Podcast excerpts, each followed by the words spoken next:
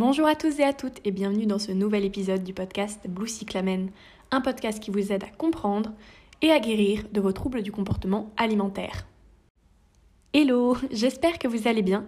Je reviens en force après une petite journée de pause. Oui, j'en avais bien besoin euh, parce que j'étais extrêmement fatiguée et j'avoue que l'hospitalisation commençait à être un petit peu longue. Donc j'ai décidé de prendre une petite pause et donc je reviens pour ce nouvel épisode qui va parler beaucoup d'exercices que vous pouvez faire pour comprendre euh, la maladie, comprendre les pensées euh, que vous pouvez avoir par rapport à votre TCA, et puis surtout comment avancer dans votre chemin de guérison. Bonne écoute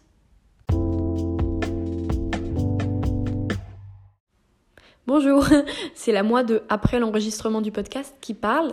Je pensais qu'il allait durer 40 minutes. Écoutez, il ne dure que 17 minutes, donc c'est tant mieux. voilà, ce sera pas trop trop trop long à écouter. Et du coup, je vous dis bonne écoute. Salut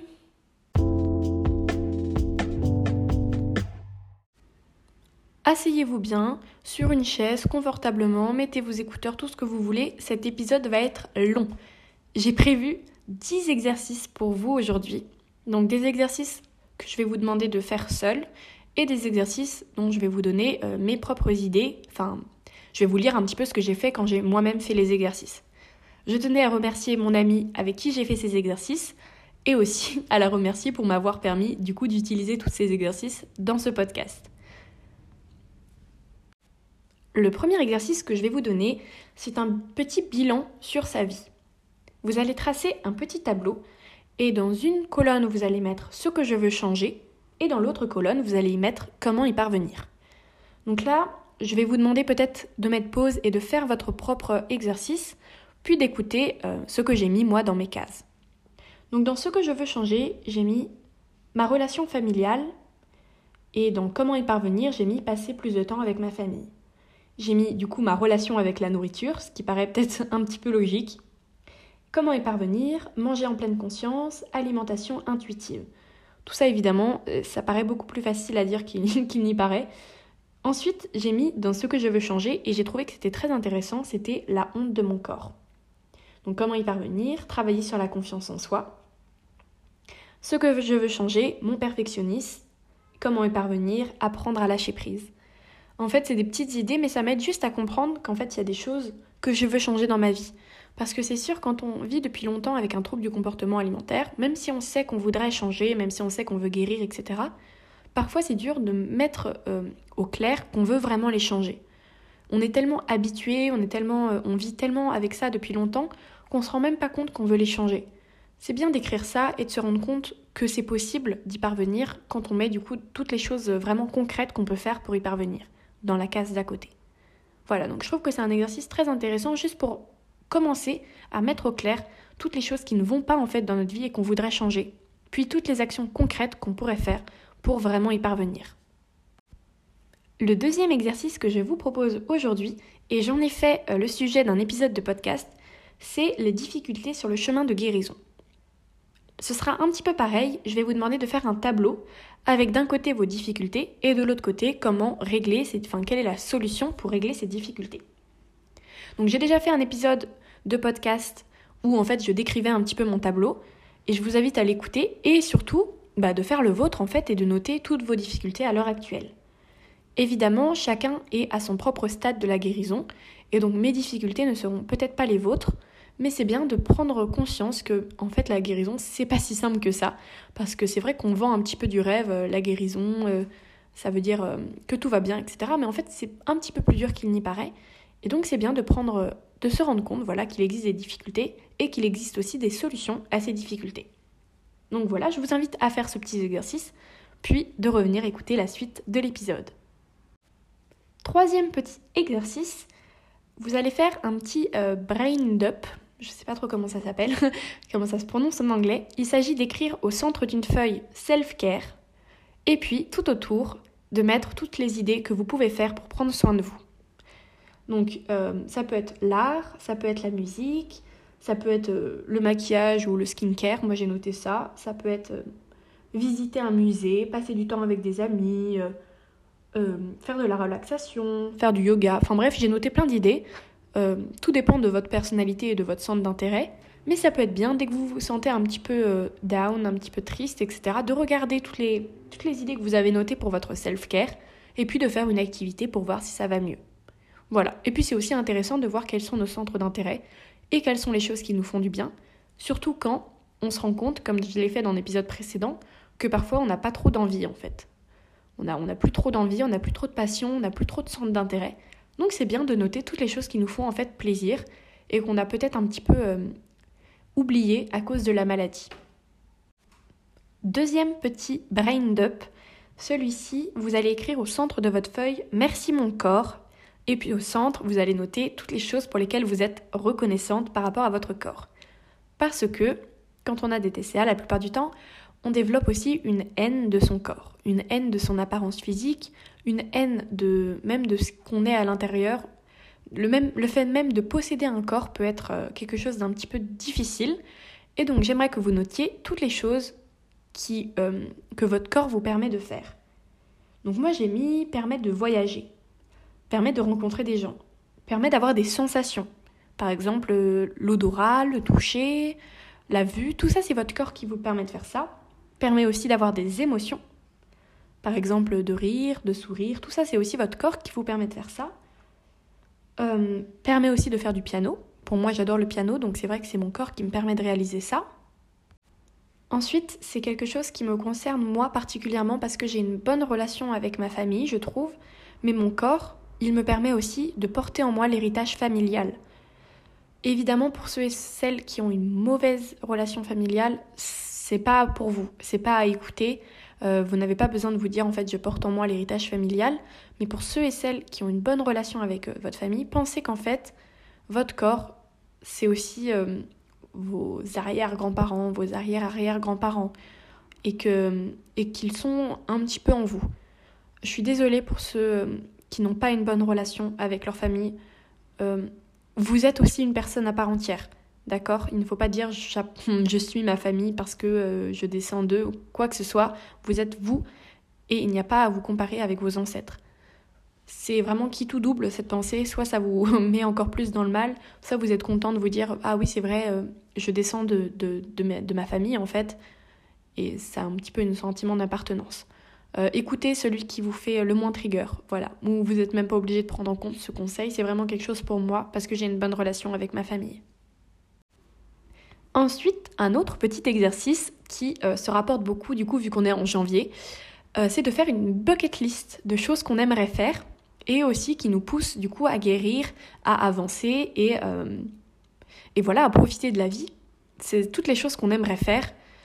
moi, j'ai noté voyager en Italie, faire de la plongée, donc faire avancer mon podcast, ça ça me tient beaucoup à cœur, euh, rentrer dans une équipe de rugby, reprendre sérieusement la musique, euh, écrire un livre, aller en Asie et euh, créer un groupe de parole à l'université. Ça c'est tous mes projets, j'aimerais beaucoup créer un groupe de parole par rapport au TCA pour tous ceux et celles qui souffrent à mon université et qui n'ont malheureusement pas forcément la chance d'avoir des médecins qui, qui sont présents.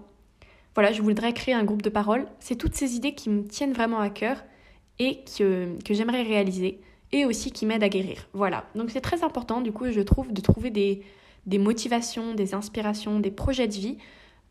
Et voilà, vous pouvez tous les noter dans une petite bucket list. Ce n'est pas fini, il nous reste encore pas mal d'exercices. Euh, dans celui-là, j'aimerais que vous écriviez, comme on est toujours en janvier et c'est assez intéressant de faire ça, tous vos souvenirs positifs du mois de décembre ça peut être un petit peu difficile d'en trouver. Parce que parfois, euh, bah, le mois de décembre, c'est aussi la période des examens, la période de Noël qui n'est pas forcément facile. Mais euh, je suis sûre que vous pouvez trouver des petits trucs qui vous ont fait plaisir pendant le mois de décembre. Euh, vous pouvez en noter autant que vous voulez, que ce soit 2 ou même que ce soit 53. vous faites ce que vous voulez, mais essayez de trouver tous les petits trucs qui vous ont fait plaisir en ce mois de décembre. Parce que je suis sûre qu'il y en a quelques-uns il faut juste que vous réalisiez qu'en fait, il y a quand même des petits moments de bonheur dans votre vie. Voilà. Euh, parce que c'est très dur quand on est malade de se rendre compte qu'il y a des tout petits moments au moins qui nous ont fait plaisir. On a tendance à se renfermer dans la tristesse ou dans notre maladie en oubliant qu'il y a d'autres choses et qu'il peut y avoir du, bonheur par-ci par-là. Euh, je ne vais pas vous dire vraiment ce que j'ai noté pour mes souvenirs positifs du mois de décembre parce que c'est un petit peu personnel. Mais voilà, je vous invite à faire l'exercice de votre côté. Dans le même style, vous pouvez faire euh, vos souvenirs positifs de 2023. Là, c'est vraiment large.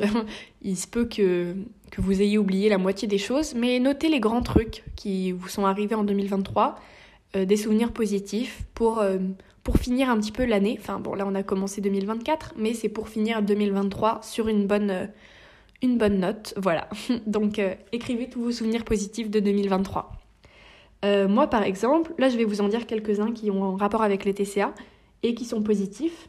C'est par exemple, euh, je suis sortie de la clinique en 2023. Oui, ça paraît bizarre, en même pas un an, j'ai beaucoup évolué. Mais euh, du coup, je suis sortie de la clinique en 2023. C'est un souvenir positif. J'ai aussi passé des vacances où j'ai dépassé mes fear food. Ça aussi, c'est un souvenir positif. Puis, j'ai rencontré des gens qui sont devenus mes amis en 2023. Donc ça aide à comprendre qu'on peut aussi euh, rencontrer des gens même quand on, vit dans la maladie. Et puis je crois qu'après c'est un petit peu personnel, donc je vais pas tout vous décrire, mais je vous invite à faire l'exercice aussi de votre côté. Alors, encore un exercice, ça ne s'arrête plus. Celui-là, je l'ai trouvé très intéressant et euh, vraiment très utile à, faire. Vraiment, ça m'a appris beaucoup de choses sur moi et sur ma maladie. C'est de faire euh, un tableau à trois colonnes, pardon, avec d'un côté les symptômes de votre maladie. Ensuite, dans une autre colonne, les bénéfices de ces symptômes. Et, enfin, pourquoi, euh, pourquoi euh, ils sont bénéfiques en fait. Cette fois-ci, je vais vous lire les miens parce que du coup, ils ont bien rapport avec euh, ma maladie, les TCA, et sûrement qu'ils pourront vous aider à avancer et à remarquer peut-être des symptômes que vous n'aviez pas vus et aussi pourquoi ils sont bénéfiques. Parce que parfois, on a l'impression qu'en fait, tous les symptômes, il n'y a aucun bénéfice. Mais ils sont un petit peu cachés mais parfois ils sont là. Donc ça, peut, peut-être vous aider, donc je vais vous lire euh, les miens. Donc mon premier symptôme de ma maladie, et qui paraît assez évident, c'est que du coup je fais des compulsions alimentaires. Voilà, c'est quand même basique.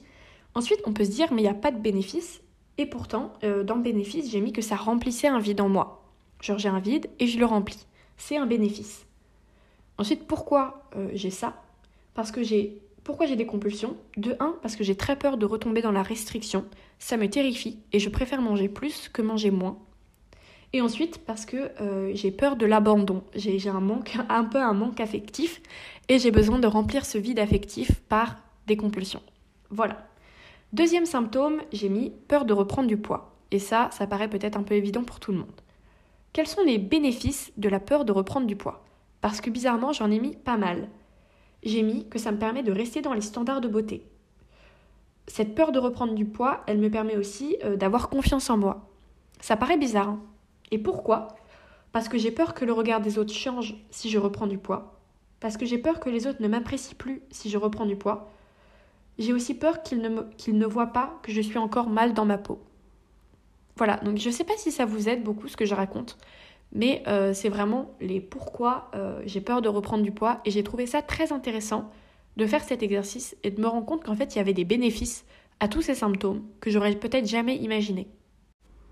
Un autre symptôme de la maladie, j'ai mis le perfectionnisme. Et ça peut-être que vous allez euh, vous reconnaître dedans. On a toujours l'impression, enfin on a toujours l'envie et le contrôle d'être parfait dans tout ce qu'on fait. Quels sont les bénéfices du coup de ce perfectionnisme? Ça paraît un peu évident, c'est euh, d'être parfait. Le bénéfice, c'est de tout faire bien comme, les autres, et même j'ai écrit être aimé parce qu'on est parfait. Pourquoi? Parce que j'ai toujours peur euh, de ne pas mériter exister. Alors que si je suis parfait dans ce que je fais, eh ben, j'ai peut-être le mérite d'exister. Tout ça, c'est complètement faux, c'est des idées que j'ai ancrées dans ma tête, on n'a pas besoin de mériter exister, mais quand j'y pense, j'ai tellement peur de ne pas mériter ma place sur Terre que je dois être parfaite dans tout ce que je fais. Un autre symptôme que j'ai noté, et qui sont toujours liés à mes TCA, c'est l'hyperactivité. Quels sont les bénéfices de l'hyperactivité?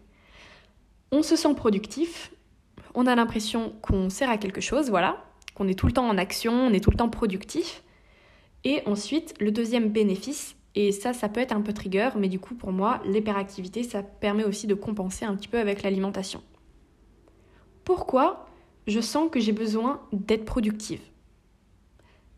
Parce que j'ai peur d'être inutile Et du coup, toujours pareil, c'est presque pareil à chaque fois, j'ai peur de ne pas mériter ma place sur Terre si je ne suis pas suffisamment utile ou productive.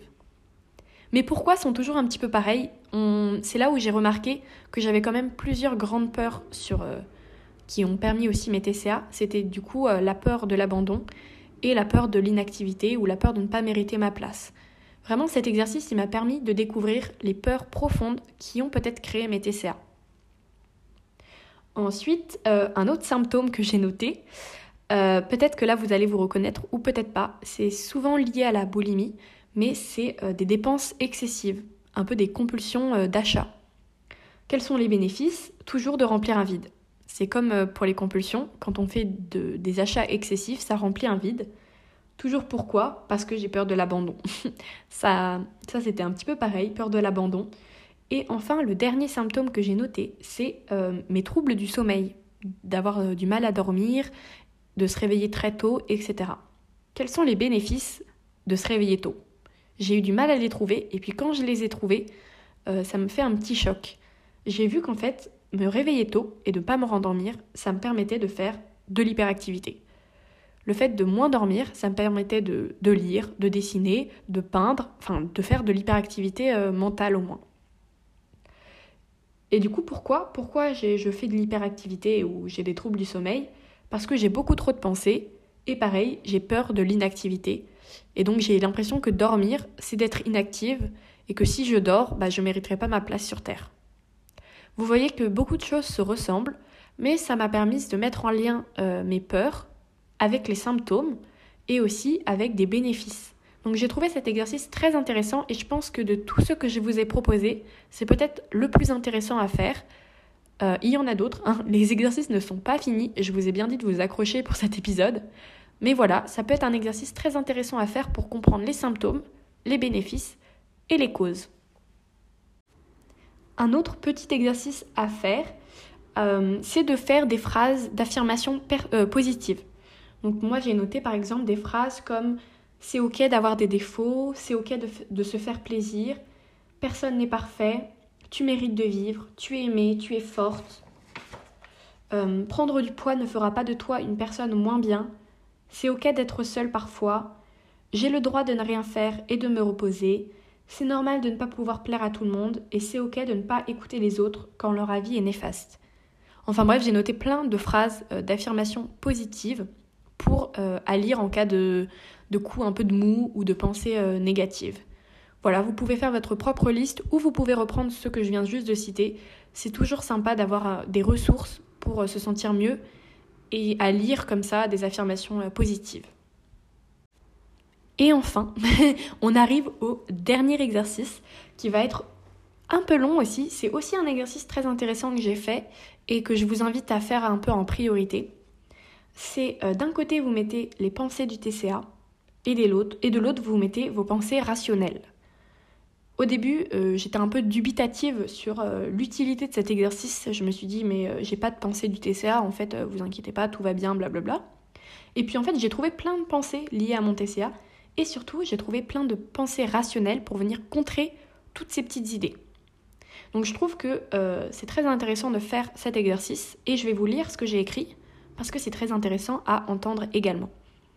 Donc j'ai mis en numéro 1 de pensée du TCA tu vas grossir si tu manges ça. Je pense que beaucoup d'entre vous ont déjà pensé ça. La pensée rationnelle, c'est que 1. Le, le, corps se régule tout seul. Donc, il n'y a pas à avoir peur de grossir si on mange ça parce que le corps se régule. Et puis deuxièmement, c'est pas grave de grossir. Grossir, être grosse, ce n'est pas un défaut. Voilà, vous n'avez pas à vous dire il faut que je reste maigre. Grossir n'est pas un défaut. Donc même si vous grossissez si vous mangez ça, eh ben c'est pas grave. Voilà, ça c'était mes pensées rationnelles. Ensuite, j'ai mis tu ne mérites pas de manger ça. Il y a toujours cette question de mérite. Et puis, du coup, en pensée rationnelle, j'ai mis tu mérites de te faire plaisir, tu mérites de vivre. Il n'y a pas de euh, tu ne mérites pas de manger ça, tu mérites tout. Voilà. pensée rationnelle, bam. Ensuite, j'ai mis tu dois faire quelque chose de ta vie, tu dois être productive. En pensée rationnelle, j'ai mis pareil, tu mérites de te reposer, et tu n'es pas obligé d'être constamment productive.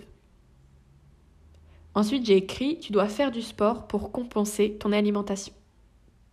Pensée rationnelle, tu ne dois rien faire du tout si tu n'en as pas envie. Et de deux, tu n'as pas à compenser ton alimentation, car, je le rappelle, le corps se régule tout seul, et puis grossir, ce n'est pas un défaut.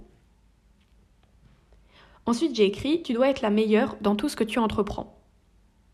Pensée rationnelle, personne n'est parfait, et puis tu fais déjà de ton mieux. Ensuite, j'ai écrit, tu dois rester dans les standards de beauté. J'ai écrit en énorme bullshit, les standards sont faux, chaque corps est unique. Ensuite, j'ai écrit, tu dois, tu dois faire plaisir à tout le monde. Puis en pensée rationnelle, j'ai écrit, tu ne dois rien à personne, il faut d'abord te faire plaisir. Ensuite, j'ai écrit, si tu grossis, on va t'abandonner. Et puis là, j'ai écrit un petit pavé. Euh, les autres ne t'apprécient pas pour ton physique, mais pour qui tu es à l'intérieur, le poids ne définit pas ta valeur. Ensuite, j'en ai écrit euh, deux autres, mais euh, je ne sais pas si c'est pas un peu trigger de vous les lire, donc je vais pas le faire. Mais je vous invite à faire votre propre tableau. Du coup, en un, pensée du TCA et de l'autre côté, pensée rationnelle. C'est vraiment très utile pour se rendre compte qu'en fait on a beaucoup de pensées liées au TCA et qu'en fait on a beaucoup de pensées pour les contrer. Et c'est bien, de, dès qu'on a une pensée un peu TCA, pam, on la contre avec des pensées rationnelles. Cet épisode est enfin terminé. J'espère que vous êtes arrivés jusqu'au bout. Ça fait, je crois, 40 minutes que j'enregistre parce que j'ai fait des pauses, etc. C'est la première fois que j'enregistre un épisode aussi long. Aujourd'hui, je ne vais pas vous mettre de challenge parce que bon, euh, je crois que faire tous ces exercices, c'est déjà un challenge en lui-même.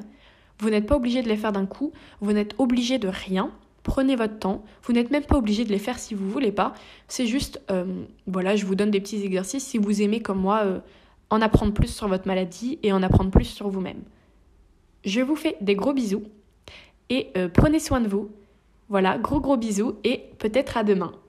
Salut